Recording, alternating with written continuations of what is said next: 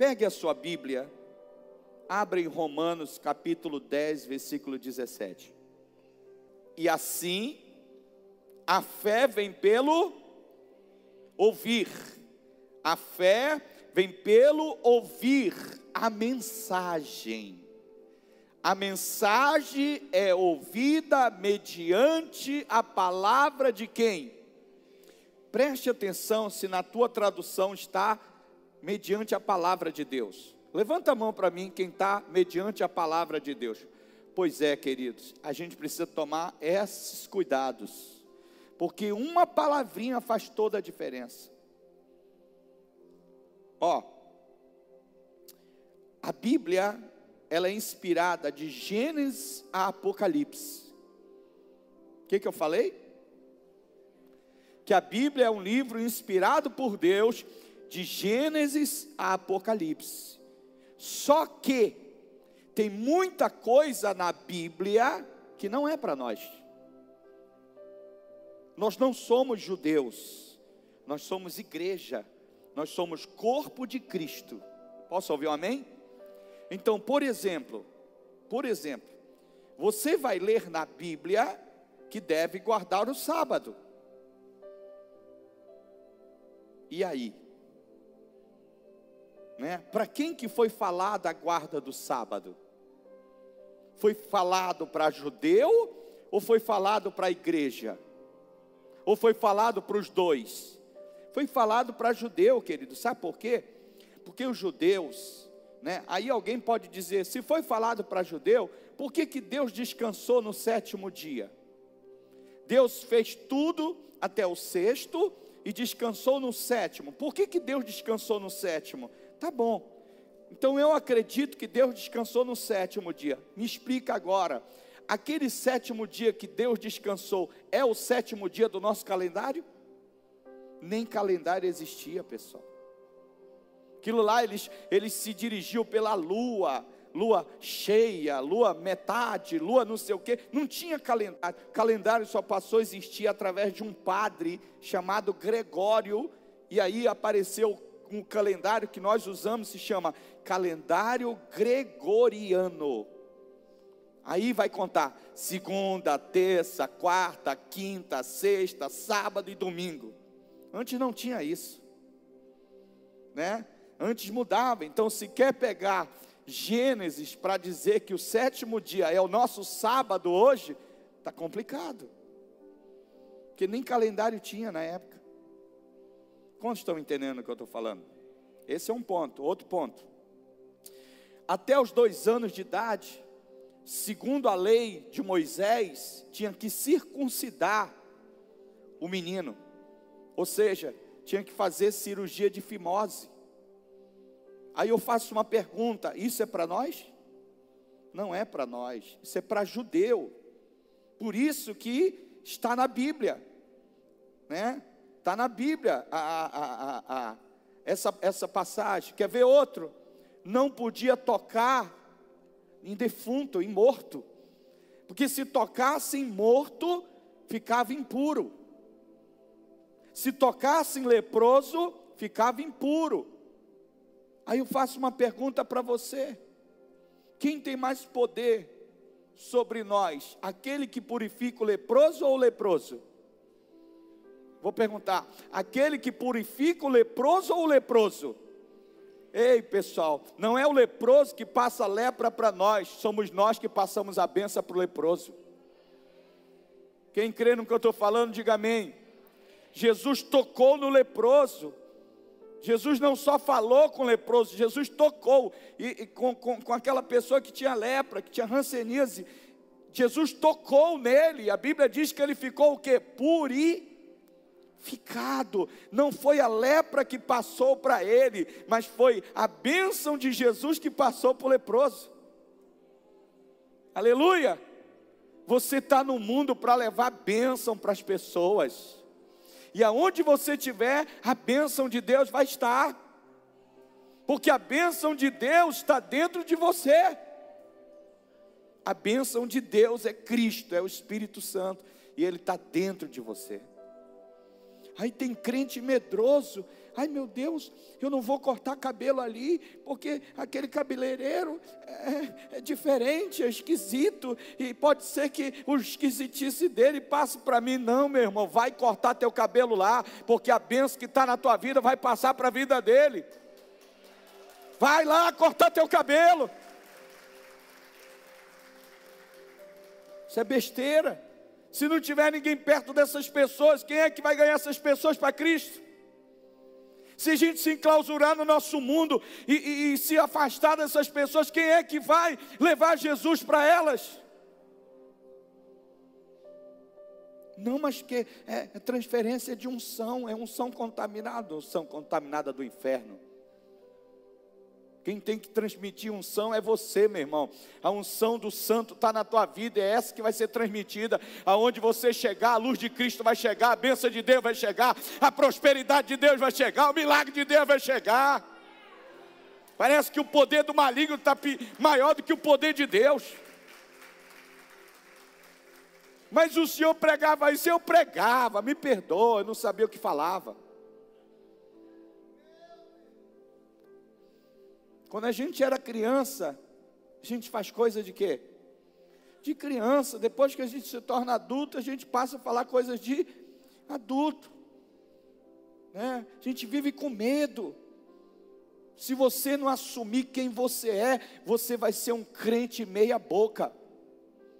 Aonde você estiver, assuma quem você é, não se rebaixe, assuma quem você é. Você é luz, você é bênção, você é milagre. Aleluia!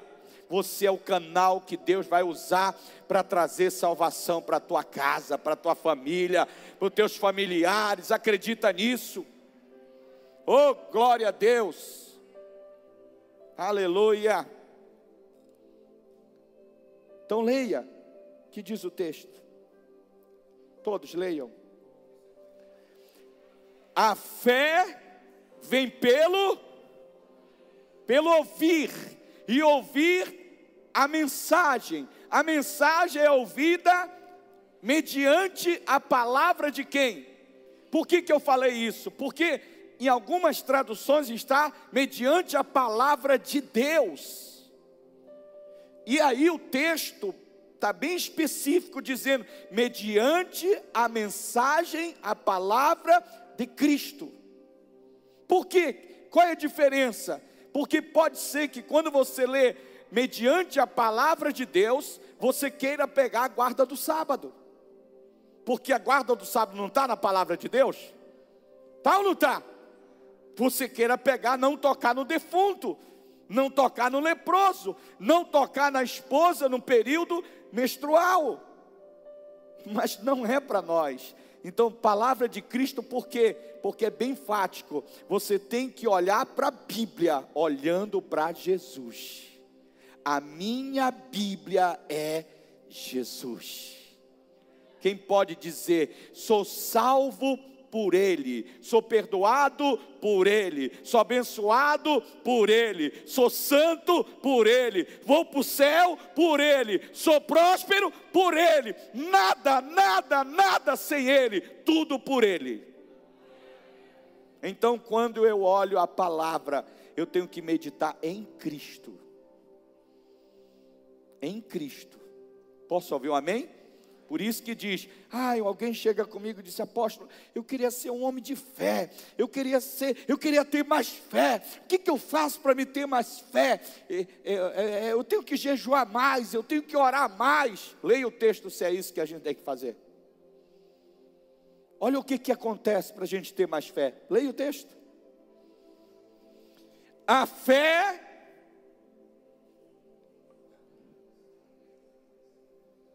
Tem gente que nem para ler mais quer ler, meu Deus. Ai, Jesus, ainda bem que eu vou terminar o culto hoje meio-dia.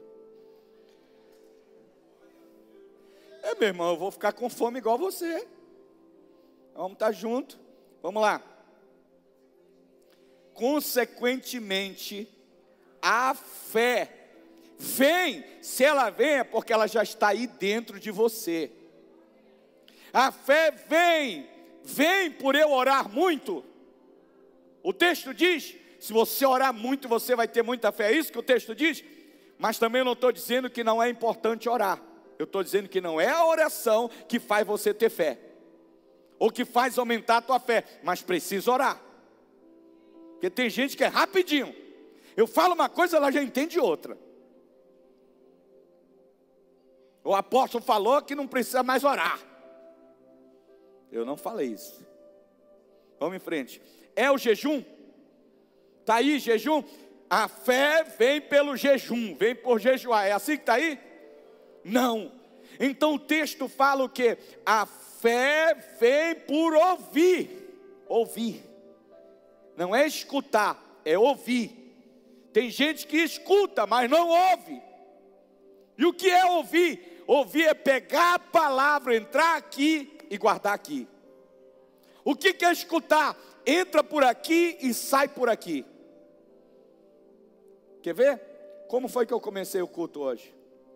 Vou ver se você me escutou ou ouviu. Eu comecei cantando? Eu comecei cantando? Não, estou falando aqui. Quando eu cheguei aqui, quando eu cheguei aqui, meu Senhor já estava. Não era ali, não, aqui. Aqui. Como foi que eu comecei? A minha Bíblia é Jesus. Então você estava me ouvindo. Mas muita gente só me escutou, mas não me ouviu. É. Você entendeu? Quem é que ouve? É aquele que está focado. Quem é que escuta? É aquele que não está focado.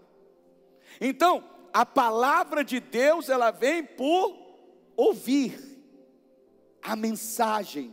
Agora, que mensagem que produz fé em mim? A mensagem mediante a palavra de Cristo. Por que a palavra de Cristo? Porque a palavra de Cristo para nós é: Eu te perdoei. Eu te amei e te amo, eu te salvei, eu te curei, eu morri por ti, eu sou teu substituto, eu sou a tua alegria, eu sou a tua felicidade, eu sou a tua salvação, eu sou o teu tudo. Essa é a palavra de Cristo. Agora, qual é a palavra da religião? Quer que eu te diga a palavra da religião?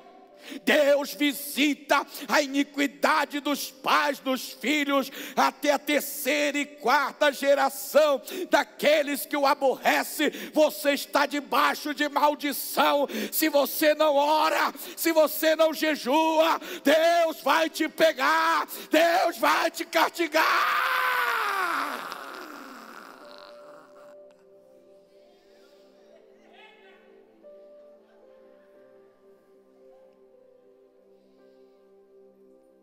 Ai meu Deus, ai Jesus, eu preciso me consertar. E tem mais uma: se continuar desse jeito, tu já está um passo do inferno. Você vai, der mais um passo, você vai cair no inferno. E deixa eu te falar, mais uma coisa: do inferno tu não vai sair nunca mais e os demônios e os diabos vai começar a comer o teu pé, vai comer teu nariz, vai comer tudo lá no inferno, onde há enxofre e ranger de dente, você vai ser destruído dia após dia. Ai, te conserta. Quem já ouviu esse tipo de mensagem? Não, eu não estou repreendido, não. Esse não é a mensagem de Cristo. Senhor, nós pegamos essa mulher no ato de adultério. O que diz a lei? A lei diz que ela tem que ser morta, apedrejada, ela tem que ser morta, destruída, ela é adulta, ela tem que matar, tem que exterminar. No nosso meio só gente santa, só gente pura, só gente que não erra, que não falha. E nós já estamos com a pedra, a pedra da, da intolerância, a pedra da, da, da, da ira, a pedra da, da hipocrisia, que a Bíblia diz que é para a gente ouvir. Palavra de quem? Porque a lei diz que é para fazer o quê? Matar. Não era para matar só a mulher porque dois não faz, se um não quer. Era para matar o quê? Os dois. E eles só trouxeram quem? Só a mulher. Porque aquilo ali é religião, a religião faz isso. A religião se fundamenta em comportamento, não na identidade. A religião todos os dias trabalha para mudar o comportamento das pessoas. Nunca vai conseguir, nunca conseguiu. Jesus trabalha para firmar a identidade das pessoas, para mostrar para elas quem elas são, para dizer para elas quem elas são, e no dia que explodir no espírito delas quem elas são, elas vão se comportar como tal. Enquanto não explodir, elas vão pensar que elas são aquilo que elas não são. Quem está entendendo o que eu estou falando? Aí Jesus, sábio, Jesus é sábio, Jesus é mestre, pegou um pedaço de pau e começou a fazer o que no chão? Escrever. Eu imagino que Jesus escreveu isso aqui, ó. Na lei diz que é para matar o homem e a mulher adúltera. Por que, que vocês só me trouxeram a mulher? Cadê o homem? Eu imagino. Isso é uma imaginação. E aí eles começaram a olhar e ler, as fichas começaram o quê? Porque eles estavam com hipocrisia. Hipocrisia. E aí a Bíblia diz que desde os pequenininhos até os maiores começaram a soltar o quê? As pedras começaram a soltar as pedras e o que? Foram embora. Aí Jesus se aproxima da mulher. Quando Jesus se dirige àquela mulher, ele faz uma pergunta, porque Jesus gosta de fazer perguntas. Um mestre gosta de fazer pergunta, um sábio gosta de fazer perguntas. Eu penso que foi daí que os estudiosos do coach pegaram sobre perguntas eles pegaram de Jesus. Porque um coach não dá resposta, ele faz perguntas. Então Jesus faz perguntas. O senhor quer dizer que Jesus é coach? Se é o maior de todos. Ninguém ganha dele. E aí ele fala: mulher, cadê os teus acusadores? Cadê aqueles que te condenam? Cadê a religião? Aí ela olha para Jesus e responde. Por quê? Porque para cada pergunta já tem uma ou várias. E aonde é que está a resposta? No outro ou dentro de você que é perguntado?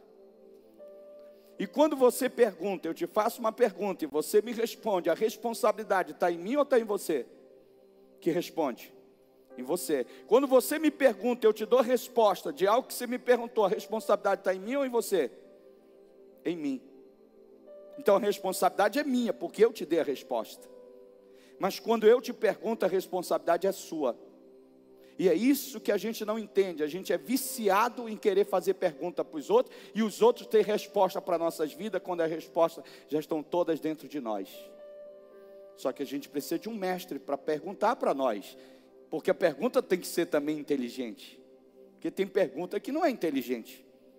Então Jesus pergunta para ela: cadê os teus acusadores? Porque, queridos, olhe para cá, não existe só acusador fora, existe acusador dentro, Aline. Existe acusador na sua mente. Crente que vive debaixo de acusação é um crente que não desenvolve o seu potencial. Posso ouvir um amém? Crente que vive debaixo de culpa é um crente que nunca vai ser aquilo que Deus sonhou para ele. Ela também se acusava. E aí ela fala: Não estão mais aqui. Que Jesus responde: Igreja linda, o que é que Cristo responde para a mulher? Não, não é vai não, tem uma palavra antes. Você já engoliu uma palavra, meu filho.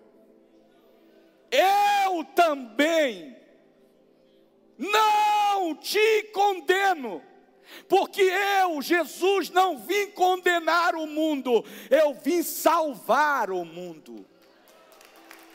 Quem veio condenar é a religião, é ela que condena as pessoas. Quem condena as pessoas é a mistura, mistura lei com graça. Eu não. Eu tenho um, um alvo, eu tinha um objetivo, o meu objetivo é salvar, mudar, salvar a vida, salvar a pessoa. Essa é a minha missão. Deturpar o que eu vim fazer. Me colocaram como juiz, como atormentador, como julgador. Eu não sou, eu sou o salvador. Aleluia. Eu também não te condeno.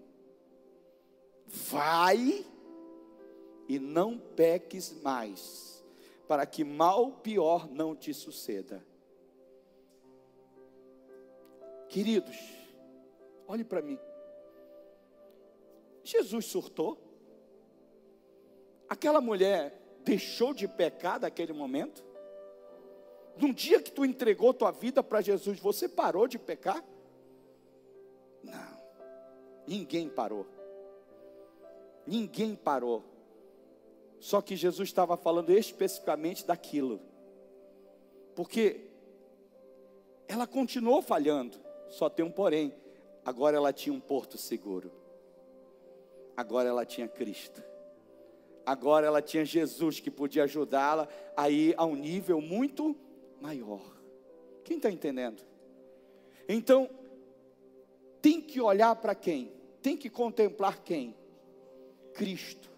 E olha o que diz: a fé vem pelo ouvir e ouvir a mensagem de quem? De Cristo. Como é que vai produzir fé em mim se eu estou ouvindo mensagem que só me condena? Como é que vai produzir é, é, fé na minha pessoa, em mim, se eu ouço palavras, Sérgio, que só me culpa, só traz culpa? Como é que eu vou produzir fé se eu tenho uma palavra de que todo o tempo Deus só é Senhor e Ele não é meu Pai? Eu tenho medo até de orar. porque não é palavra de Cristo. Mas apóstolo, desse jeito as pessoas vão ficar soltas. E quando foi que elas deixaram de ser? Para de ser bobo. Quem quer errar, erra. O que transforma a vida das pessoas é ela ter experiência com a bondade, com o amor de Deus revelado em Jesus. Isso muda. O resto é remendo, é conversa fiada de religião. O que faz é a pessoa pecar mais escondido, mas continua errando. Quem está entendendo o que eu estou falando? Quando a pessoa se apaixona por Jesus, ela vai para outro nível. E quando, como, que, como que eu vou me apaixonar por Jesus se me apresentar um Jesus que só quer me castigar? Não tem como.